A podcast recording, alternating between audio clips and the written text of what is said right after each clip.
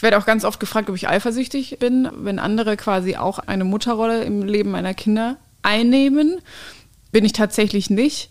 Aber ich freue mich ganz arg für meine Kinder, weil ähm, das ja wunderschön ist und ich freue mich da einfach für diese Bereicherung für meine Kinder, dass sie so viele Bezugspersonen haben und natürlich auch so viele Facetten erleben können.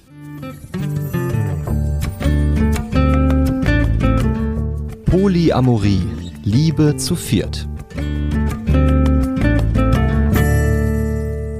Wie funktioniert das Zusammenleben als Polyfamilie? Wie ist die Elternrolle geregelt? Und kann man eigentlich mehrere Menschen heiraten? All diese Fragen werde ich in dieser Folge von Polyamorie Liebe zu viert mit Julia besprechen. Julia lebt zusammen mit ihrer Frau Vivian, ihren Partnerin Elena und Lara und ihren drei Kindern im Rhein-Neckar-Kreis. Und Julia gibt einen Einblick, wie das Leben mit Kindern in polyamoren Beziehungen aussehen kann.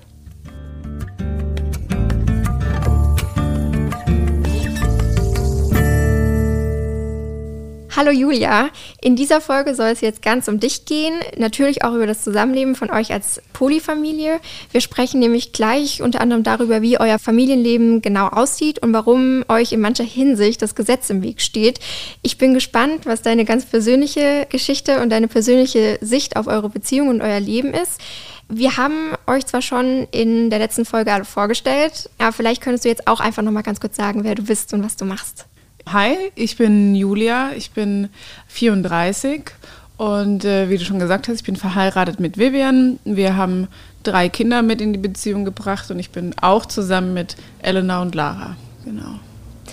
Und vielleicht könntest du kurz mal erzählen, wie du überhaupt bemerkt hast, dass du vielleicht gar nicht nur eine Person lieben kannst, sondern deine Liebe, sagen wir mal, groß genug ist, wenn man das so ausdrücken mag, um eben mehrere Person lieben zu können. War dir das erst klar, als du dann auch Elena und Lara kennengelernt hast oder hattest du schon mal polyamore Beziehungen davor?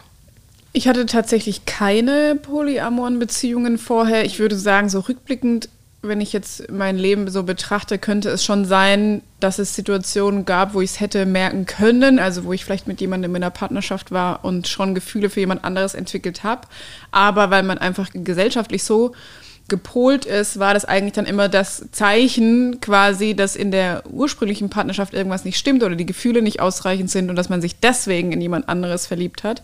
Gar nicht so die Option, dass das zusätzlich gewesen wäre. Deswegen war das für mich eigentlich nie Thema, bis wir uns tatsächlich dann zu viert kennengelernt haben.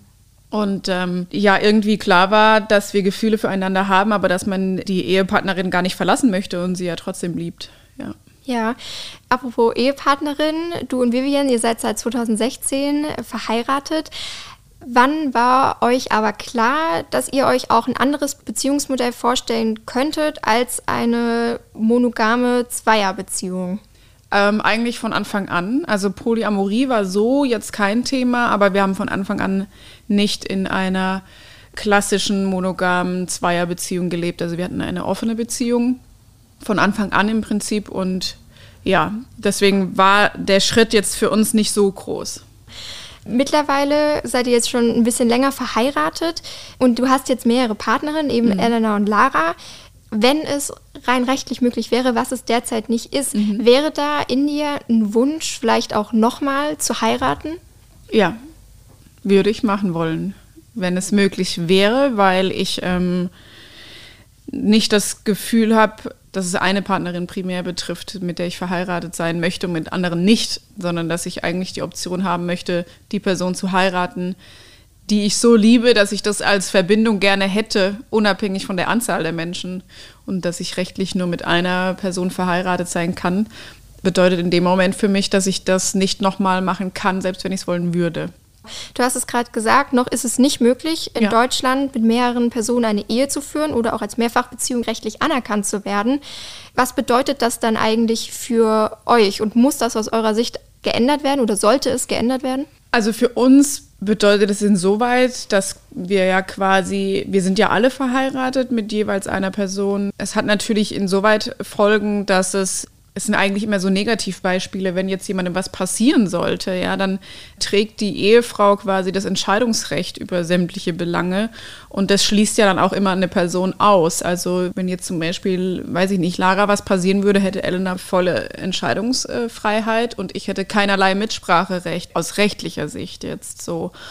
Wir müssen auch alle anderen Dinge notariell klären lassen mit Vollmachten oder Testament oder solche Sachen. Das ist kein Automatismus, wenn man nicht verheiratet ist. Ja, es sind einfach so viele Situationen, die einfach nur für zwei vorgesehen sind. Aber ich glaube, das ist auch so im Alltag haben wir keine Folgen, die uns jetzt wirklich groß einschränken würden dadurch. Aber es sind so es fühlt sich einfach nicht schön an, wenn es immer nur um den einen Partner geht oder die eine Partnerin, die rechtlich quasi Relevanz hat und man automatisch dann ausgeschlossen wird. Sei das jetzt auch, wenn es um die Kinder geht, es sind immer ja nur zwei vorgesehen. Und, äh genau, aber dabei seid ihr zu viert und ihr seid zu viert auch gleichberechtigt innerhalb eurer, ja. euren Beziehungen. Genau, wir sind gleichberechtigt, vollständig. Also in den Beziehungen spielt es keine Rolle, wer verheiratet ist. Okay, das heißt, aus eurer Sicht müsste das geändert werden, weil das zu sehr auf monogame Zweierbeziehungen zugeschnitten ist? Ja, es macht vor allem einfach keinen Sinn. Also warum sollte nur ein Mensch das Recht haben, verheiratet zu sein? Ähm, es gibt also keinen Grund für mich, der das rechtfertigen würde, warum es nicht auch drei oder vier sein dürften. Eigentlich soll das ja jeder Mensch für sich entscheiden können, mit wie vielen Menschen er verheiratet sein möchte. Ich sehe natürlich, dass das potenzielle Gefahren mit sich bringt. Das ist mir bewusst. Also ich betrachte eigentlich jedes Thema auch immer aus anderen Perspektiven und versuche mir dessen klar zu sein, dass das, was ich gerne hätte, nicht unbedingt das für jeden ähm, so gut wäre, weil es natürlich auch jetzt im Sinne von der Vielehe oder sowas natürlich auch potenzielle Gefahren mit sich bringen könnte. Aber das tut im Prinzip jedes Modell und auch eine monogame Zweierehe ist nicht unbedingt tatsächlich gewollt zum Beispiel. Ja, also das stimmt natürlich. Zwangsehen gibt es immer noch. Genau. Ich hatte eine Diskussion darüber und verstehe schon, dass das mit einer Vielehe oder mit der Möglichkeit einer Vielehe steigt, die Gefahr. Trotzdem bin ich jetzt zum Beispiel der Meinung, dass ich keinen Grund erkennen kann, warum ich zum Beispiel Elena nicht heiraten darf. Also das macht einfach keinen Sinn, warum ich das nicht darf, wenn ich mich dazu entscheide, so einen Bund eingehen zu wollen. Oder dass ich quasi mich scheiden lassen müsste, um nochmal genau. heiraten zu können. Und das ergibt einfach keinen Sinn, weil ich möchte mich nicht scheiden lassen, aber ich würde gerne nochmal heiraten. Wir möchten füreinander die Verantwortung tragen und das wird uns verwehrt. Ähm, ich meine, es ist ein Gesetzesentwurf äh, existiert für diese Verantwortungsgemeinschaft und ich bin sehr gespannt, was daraus kommt, ob es kommt, wann es kommt, in welcher Form es dann tatsächlich umgesetzt wird. Du spielst jetzt an auf den Gesetzesentwurf von der FDP. Genau. Das wäre ein großer Schritt, zumindest mal ein Schritt in die richtige Richtung, ähm, weil wir einfach füreinander die Verantwortung tragen möchten und uns das im Moment noch rechtlich verwehrt ist. Und das gibt eigentlich keinen Grund dafür.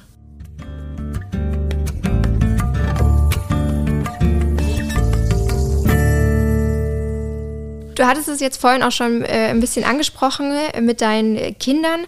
Ihr habt in eurer Polyfamilie drei Kinder und äh, zwei sind biologisch von dir. Eins davon äh, hast du adoptiert, das ist biologisch von äh, Vivian. Und jetzt seid ihr mittlerweile eben diese große Polyfamilie. Ihr seid miteinander quasi zusammengewachsen. Ihr seid mit den Kindern insgesamt zu siebt. Wie habt ihr den Kindern damals das Zusammenziehen und auch eure Beziehung erklärt? Die kleinen zwei Kinder waren noch zu klein, als dass wir denen hätten irgendwie ein Beziehungsmodell erklären können. Äh, die wachsen da einfach mit auf. Und die Große hat schon Fragen gestellt. Wir hatten ein ganz ausschlaggebendes Gespräch bei einer Autofahrt, ähm, dass sie gefragt hat, es ging auch um ihren Papa, warum ich mit ihm nicht mehr zusammen bin und äh, wie das mit ihrer Mami so ist. Und dann habe ich ihr erklärt, dass ich eben auch mit Elena und Lara zusammen bin. Und dann sagte sie auch, dass man kann ja nur mit einem Menschen zusammen sein. Dann habe ich erklärt, dass es eben genau so nicht ist, dass man nur mit einem verheiratet sein kann, aber dass man mit mehreren Menschen zusammen sein kann und dass man lieben kann, so viele man eben liebt.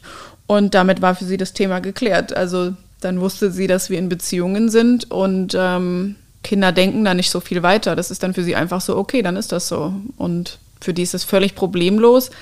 Es ist auch ja für sie einfach normal mittlerweile, dass es diese Form von, von Liebe gibt und von Beziehungen. Sie lernen ja auch andere Familien kennen, in denen die Familienkonstellationen so sind, eben mal mehr, mal weniger Erwachsene. Und für die ist das ein normales äh, Modell der Familie. Ja. Jetzt ist es wahrscheinlich so, dass auch in Kindergarten oder Schule viele der Eltern wahrscheinlich eine Paarbeziehung, eine monogame Paarbeziehung ja. führen. Gab es da dann auch schon Situationen, dass ihr damit konfrontiert wurdet oder eure Kinder damit konfrontiert wurden, dass ihr etwas lebt, was noch nicht allzu verbreitet ist? Die Kinder regelmäßig, ähm, also eher von anderen Kindern, dass die sagen, man kann aber gar nicht so viele Mütter haben oder das gibt's gar nicht. Das trifft aber auch Familien, wo es halt eben zwei Väter gibt, zwei Mütter, nur ein Elternteil oder nur die Oma oder irgendjemanden. Alles, was so ein bisschen nicht in dieses heteronormative Bild passt. Wir selbst eigentlich ganz, ganz wenig. Äh, ich glaube, viele halten uns für eine WG und einige ahnen sicherlich, aber wir werden nicht drauf angesprochen. Also das passiert eigentlich gar nicht, dass wir drauf angesprochen werden eure Kinder, wenn sie von SchulkollegInnen oder Freunden im Kindergarten dann damit konfrontiert werden, erzählen sie dann auch einfach, ja, aber es ist eben so und es darf sehr wohl so sein? Oder wie gehen sie damit um? Die erzählen einfach, wie es bei ihnen zu Hause ist. Wir haben zu Hause unterschiedliche Namen, wie wir von den Kindern angesprochen werden, aber in Schule und Kindergarten sind wir alle Mama, weil die verstehen, dass es für andere nicht nachvollziehbar ist, dass es dafür auch andere Namen geben könnte. Und um den anderen Kindern quasi klarzumachen, dass wir alle einfach Eltern sind, nennen sie von sich aus, aber auch einfach alle Mama, wenn sie über uns sprechen. Manchmal kommen sie schon nach Hause und sagen, dass irgendjemand gesagt hat, das geht nicht oder das ist doof oder das ist nicht normal. Aber sie bekommen von uns eigentlich immer den Hintergrund, dass sie einfach erklären können, dass es das einfach gibt und dass es jede Familie völlig normal ist und völlig okay so ist und dass es kein Normal eben in diesem Sinne gibt, sondern dass sie alles normal ist, was Familie sein könnte. Es gibt auch für Menschen, für diesen Haustiere die Familie oder keine Kinder oder ganz viele Kinder oder nur ein Kind und das ist so. Das ist ja alles ganz individuell. Genau, individuell und alles ist normal und dass sie sich äh, davon abgrenzen müssen, dass andere sagen, dass es vielleicht nicht normal ist. Finde ich super interessant.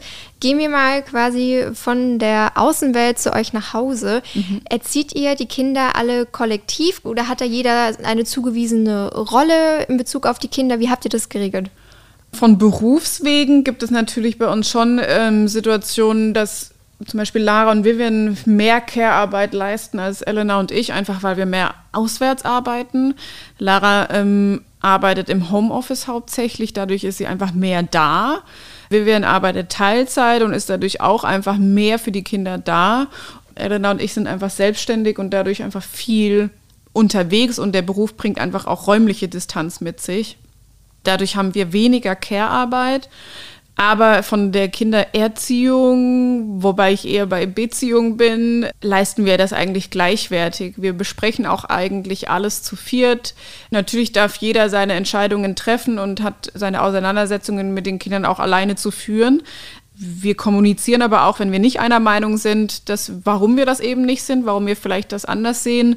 Im Großen und Ganzen ziehen wir alle an einem Strang, haben so dieselbe Vorstellung davon, wie wir das machen möchten, wie wir die Kinder großziehen möchten und wie wir das Zusammenleben gestalten möchten. Und es gibt Dinge, da legen wir großen Wert drauf. Wir versuchen, alle zum Abendessen zu Hause zu sein, wenn es machbar ist so kleine Rituale, wo wir einfach alle gemeinsam sind als Familie und das funktioniert sehr gut. Wir teilen uns das eigentlich sehr gut auf und die Kinder haben auch nicht einen primären oder eine primäre Ansprechpartnerin, sondern wir sind alle gleichwertig. Wir das sind heißt, alle ihr seid für die alle Kinder die Mamas da. für die Kinder. Genau, wir sind alle die Mamas. Natürlich handeln die Kinder in manchen Situationen instinktiv und dann wird einfach die Bauchmama bevorzugt. Das ist so. Also unser Jüngster bevorzugt dann auch Vivian, wenn er quasi vom Instinkt her sein Nest braucht, seine, eben seine Bauchmama. Ne?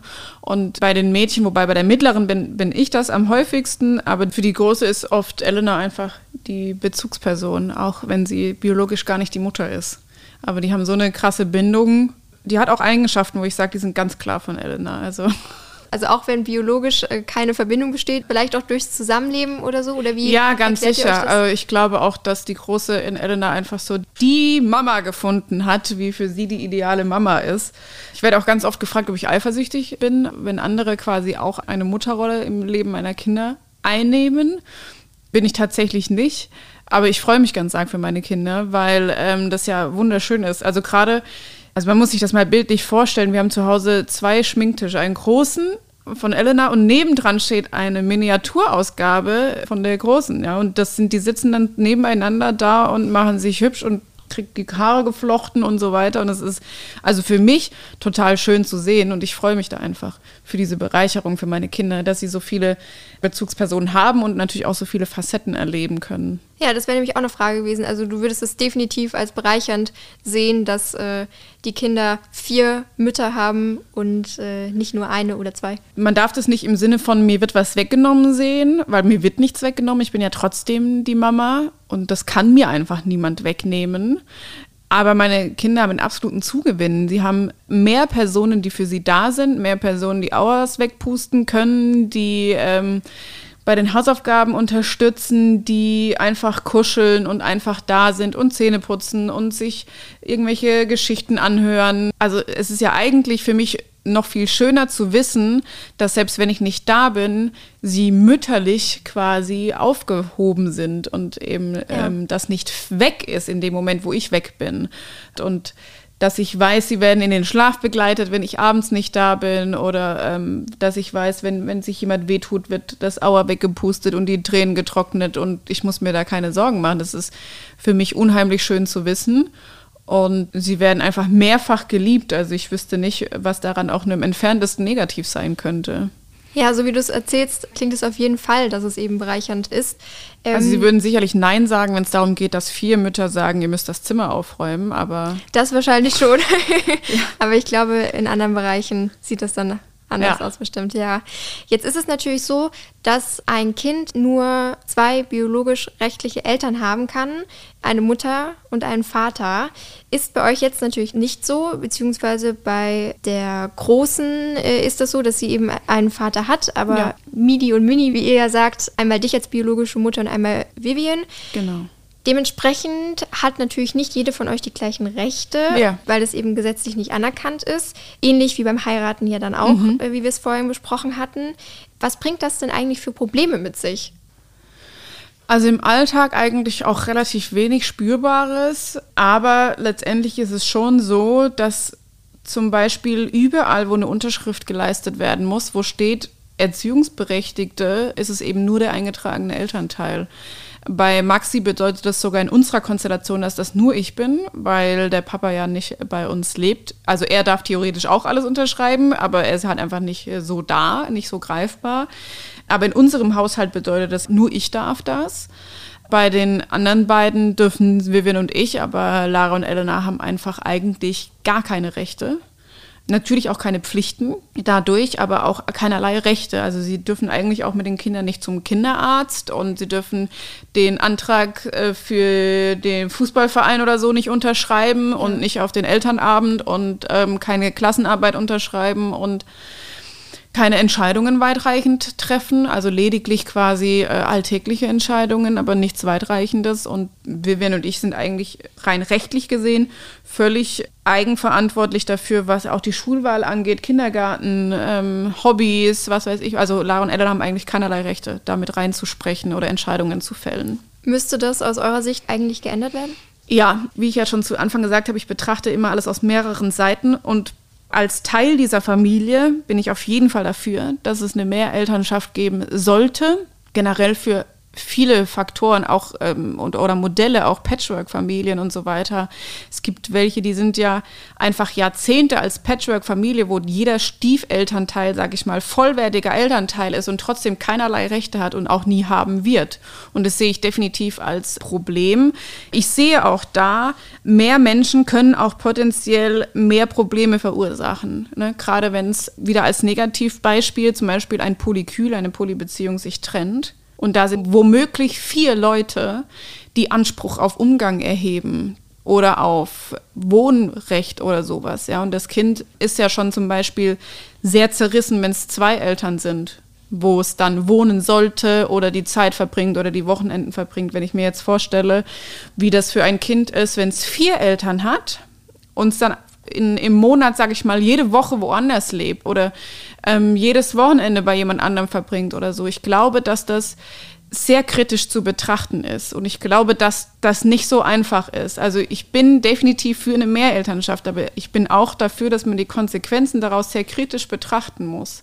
Und auch da wieder Regelungen notwendig wären. Ob es tatsächlich gleichberechtigt ist, sage ich mal in Anführungsstrichen, ob eine Mehrelternschaft tatsächlich auch eine vollwertige Gleichberechtigung mit sich bringen sollte, weil ich wäre mir als Mutter nicht ganz sicher, ob das so fürs Kindeswohl so gut ist, ja. wenn mehr Menschen gleichberechtigt das Recht haben, das Kind im Prinzip auch zu zerreißen, ne, wenn es eine ja. Trennung gibt. Ja, da ist natürlich auch schon, wenn sich zwei Eltern voneinander trennen, kann es auch ganz viel Konfliktpotenzial äh, Absolut. beherbergen. Absolut. Und dann natürlich die Frage des Kindeswohl ist, aber ja. ähm, dann natürlich die Frage ist, wie sieht es aber aus, wenn man eben ein anderes Beziehungsmodell lebt.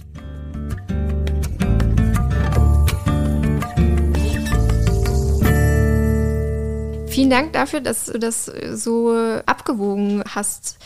Ich würde dir jetzt gerne zum Abschluss der Folge noch eine Frage stellen, die ich euch allen drei gerne immer stellen möchte. Und zwar, was bedeutet für dich eigentlich Polyamorie? Polyamorie bedeutet für mich, dass ich lieben darf, egal wie viele Menschen, und dass ich mich nicht für eine Person entscheiden muss und eine andere dafür verlassen muss. Ja, vielen Dank an dich, Julia, dass du so Gerne. offen und ehrlich warst und uns mit äh, einen Einblick in dein Leben und das Leben mit den Kindern gegeben hast.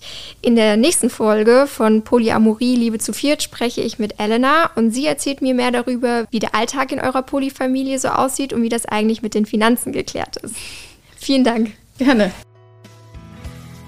Polyamorie, Liebe zu viert ist eine Produktion der VRM von Allgemeiner Zeitung, Wiesbadener Kurier, Echo Online und Mittelhessen.de. Redaktion und Produktion Viktoria Werz. Ihr erreicht uns per Mail an audio.vrm.de.